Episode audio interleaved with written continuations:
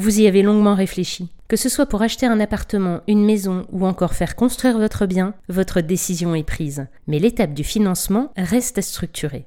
Bonjour à tous et bienvenue dans l'immobilier clé en main par Cardiff, le podcast dédié à votre projet immobilier. Décrocher un crédit pour un achat immobilier s'anticipe. Plus votre projet sera préparé et structuré, plus il aura de chances d'aboutir car il s'agit bien d'une étape indispensable. On distingue trois principales étapes. La première des étapes consiste à calculer votre budget. Prenez bien en compte les différents paramètres liés à votre apport personnel et à vos revenus. D'abord, sachez que votre taux d'endettement ne pourra pas dépasser 33% de vos revenus, quel que soit le montant de vos revenus. Cela signifie que vos charges mensuelles ne doivent pas dépasser 33% de vos revenus mensuels. Ensuite, si vous avez des charges telles que des dettes, une pension alimentaire ou encore un crédit en cours, ces éléments seront déduits de votre budget potentiel.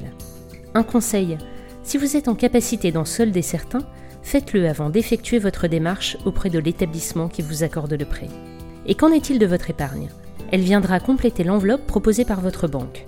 Par exemple, si vous détenez un livret A, un PEL ou tout autre plan d'épargne, vous pourrez les utiliser pour augmenter votre pouvoir d'achat immobilier. De quel montant minimum devez-vous disposer pour emprunter? En général, 10% du montant total du prix de votre acquisition. Sachez également que plus votre apport personnel est important, plus la négociation avec votre banquier sera facilitée. Par ailleurs, il existe certains prêts aidés, comme les prêts à taux zéro, qui peuvent offrir des conditions avantageuses pour financer tout ou partie de votre bien. N'hésitez pas à vous adresser à votre conseiller ou à votre courtier qui pourra vous renseigner sur les conditions d'éligibilité. Concernant les conditions d'emprunt, le montant du prêt alloué dépendra notamment des taux d'intérêt, de la durée de votre crédit et de votre profil emprunteur.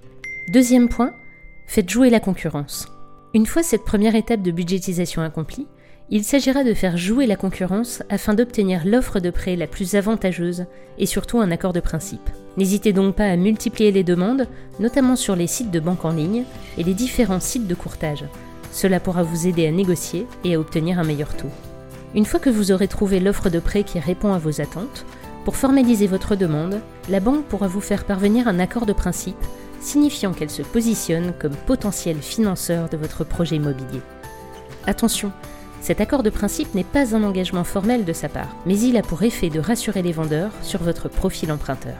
Cet accord de principe peut compléter la FISE, la fiche d'information standardisée européenne, sorte de carte d'identité de votre proposition remise par l'établissement bancaire. Elle vous servira d'outil de comparaison des différentes offres reçues, notamment en termes de garantie.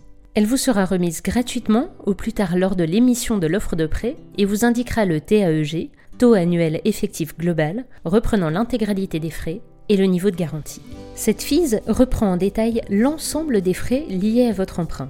Le TAEG, incluant l'assurance de prêt, le tableau d'amortissement, autrement dit votre échéancier de remboursement, les pénalités en cas de remboursement anticipé, les coûts des garanties bancaires, tels que l'hypothèque, le nantissement qui permet à la banque de se prémunir d'un défaut de remboursement. À noter que celles-ci sont bien différentes de l'assurance de prêt, sujet que nous évoquerons dans notre prochain podcast.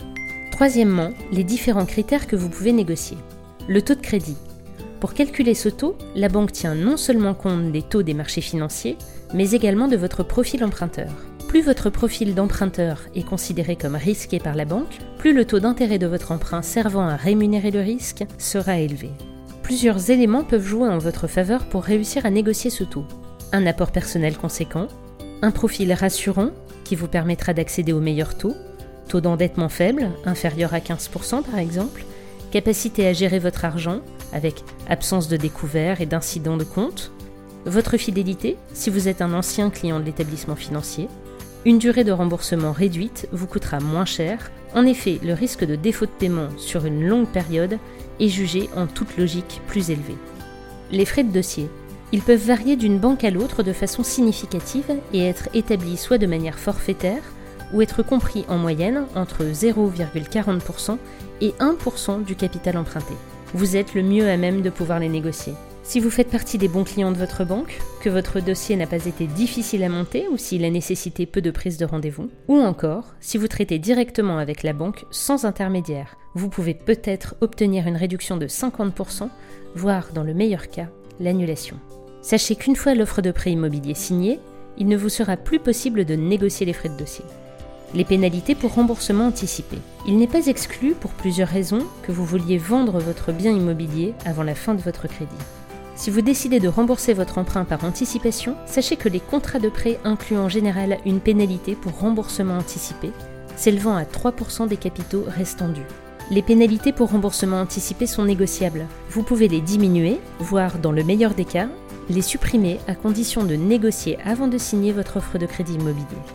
Les modulations d'échéance. En cours d'emprunt, vous avez la faculté de modifier à tout moment votre mensualité d'emprunt immobilier. Mais cette souplesse est facturée par la banque qui vous prélèvera des frais de modulation d'échéance. Vous pouvez tenter de négocier les modulations d'échéance en demandant à votre banque la gratuité de ce service. L'assurance emprunteur. Au même titre que le taux d'emprunt, l'assurance de prêt est l'une des dépenses les plus conséquentes liées à votre crédit immobilier. Elle représente jusqu'à un tiers du coût total du crédit. Véritable levier d'économie, c'est un critère de négociation très important à ne pas négliger. Nous aborderons l'assurance de prêt en détail lors d'un prochain podcast, mais sachez d'ores et déjà que depuis la loi Lagarde de 2010, vous n'êtes pas obligé d'adhérer au contrat groupe d'assurance de prêt commercialisé par la banque. En conclusion, un apport personnel conséquent, minimum 10%, un profil emprunteur rassurant, une durée de remboursement réduite contribueront à faciliter votre négociation de crédit. C'est la fin de cet épisode et nous avons hâte de vous retrouver pour notre prochain podcast. L'immobilier clé en main par Cardiff est en accès libre, alors si vous en avez aimé le contenu, n'hésitez pas à le partager autour de vous.